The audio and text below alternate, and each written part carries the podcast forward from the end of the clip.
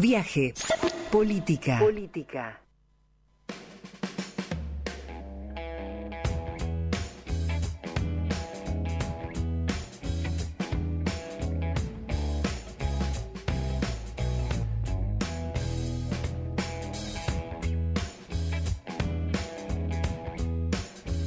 Él es diputado eh, provincial por Santa Fe, presidente a nivel nacional de UNO, una nueva oportunidad. Hemos hablado acerca del plenario nacional de UNO, eh, el alcance nacional y la territorialidad.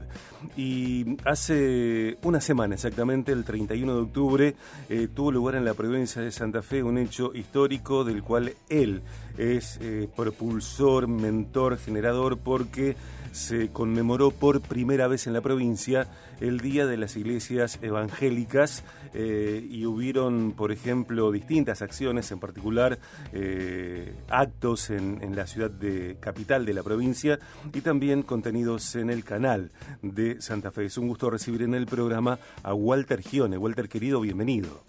Hola Sergio, ¿cómo estás? Buen mediodía para todos. Eh, Qué camino que estás recorriendo, Walter, ¿eh? Mm, eh, me parece que, no se parece a lo que viven otros políticos y en mucho, y lo hemos hablado aquí en el programa, claro, se desconoce lo que significa eh, involucrarse en política, formar un espacio como uno, eh, presidirlo y a la vez generar acciones que marcan un antes y un después.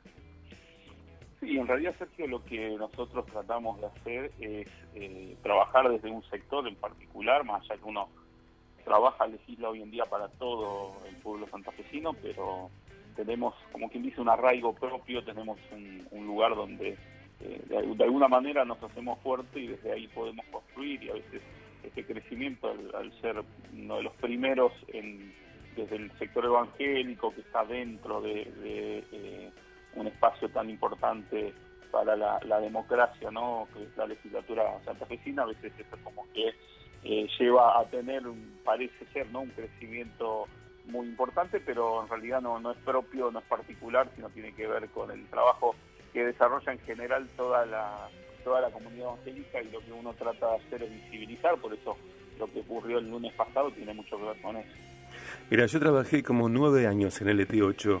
y cuando llegaban fechas como eh, la Navidad, la Nochebuena, Reyes, eh, yo trabajé haciendo distintas tareas, entre ellas eh, producción, trabajé mucho en la producción. si salía algún pastor evangélico hablando de eso, era porque yo trabajaba ahí, porque normalmente, generalmente se piensa en convocar para fechas eh, confesionales, entre comillas, a, protagonistas, a personas que pertenecen al credo oficial de, Argentina. Digo, eh, es difícil el trayecto para quienes no pertenecen a la iglesia oficial y para quienes no eh, coinciden, comulgan con ideas tan en boga en los tiempos que corren, ni hablar de los medios de comunicación. Exactamente, bueno, es así y, por eso que hoy en día se está trabajando tanto, porque también el crecimiento de la comunidad evangélica ha sido y sigue siendo muy, muy importante. Eh, exponencialmente la cantidad de, evangélicos cada vez que hay es, cada vez mayor y bueno, eso nos lleva también a nosotros una responsabilidad mayor también en cuanto a la representatividad en, sectores y en lugares eh, justamente como, los que te mencionaba y también los que vos mencionás que también hay todo un prejuicio detrás donde de alguna manera nosotros también estamos trabajando para visibilizar verdaderamente cuál es el laburo o el trabajo general que hacen eh, las iglesias y la comunidad evangélica en general. Y, eso hace que hace ser que mucha gente que no que no comparte a veces eh, nuestra fe pero sí comparte nuestros valores nuestros principios y de alguna manera eh, se sienten representados a veces por la labor social que hacemos mayoritariamente en los sectores más vulnerables, donde en general el Estado prácticamente no llega, bueno, siempre uno va a ver ahí la tarea evangélica muy fuerte. Y hoy lo que nuestra tarea y mi tarea en, particular tiene que ver con visibilizar ese trabajo eh, en, el lugar donde estoy y, de ahí obviamente que empiezan a eh, replicar los medios de comunicación porque como vos decías, nos fueron cerrados mucho tiempo pero hoy es eh, hoy ya es, indiscutible el trabajo que se hace y que se desarrolla y estamos siempre ahora cada vez más en boca de todos porque donde hay alguna situación o alguna cuestión eh, que necesiten alguna mano importante de solidaridad y, de trabajo en sectores vulnerables, siempre va a estar presente la Iglesia Evangélica. Walter, la sesión cuando se aprobó tu iniciativa de declarar el 31 de octubre como Día de las Iglesias Evangélicas en la provincia de Santa Fe no tuvo votos en contra. ¿Cómo fue esa sesión? Eh, ¿Cómo es la, comunicación eh, entre bueno, tus colegas y vos? ¿Qué, ¿Qué se dice ante una iniciativa de esta naturaleza que es disruptiva? No, la verdad que lo tomaron muy bien y también eh, un poco lo que nosotros estamos trabajando para verdaderamente ser parte de, los debates y de la discusión dejando de lado los, los fanatismos, ¿no? A veces a nosotros nos, nos colocaron, eh, colocaron ese prejuicio en la comunidad evangélica muy grande, ¿no? De que éramos como fanáticos eh, religiosos y, que llevamos ese fanatismo a todos los lugares y bueno, no es así. Y, nosotros desde ese lugar pudimos trabajar, pudimos tirar abajo un montón de prejuicios y, en general todos reconocen la, la, labor y el trabajo de la Iglesia Evangélica, por más que estén en desacuerdo con alguna cuestión a veces de índole ideológico, pero eh, todos los partidos políticos, todo desde, eh, desde la, la, izquierda hasta el centro y la derecha, todos reconocen eh, el trabajo que se realiza, por lo cual cuando nosotros decidimos hacer este, impulsar este, este cambio en la ley, porque te, explico, que la ley ya existía, la ley que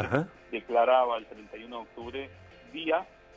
de la reforma protestante. Lo que nosotros impulsamos es que también ese día también se declare no solamente el día de la reforma protestante, sino el día de las iglesias evangélicas, porque lo que logró de alguna manera el,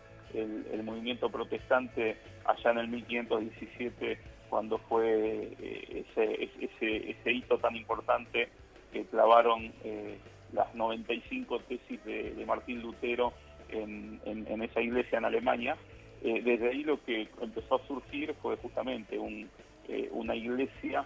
que no dependía exclusivamente de un lugar de, Roma en este momento, sino que era una iglesia que retomaba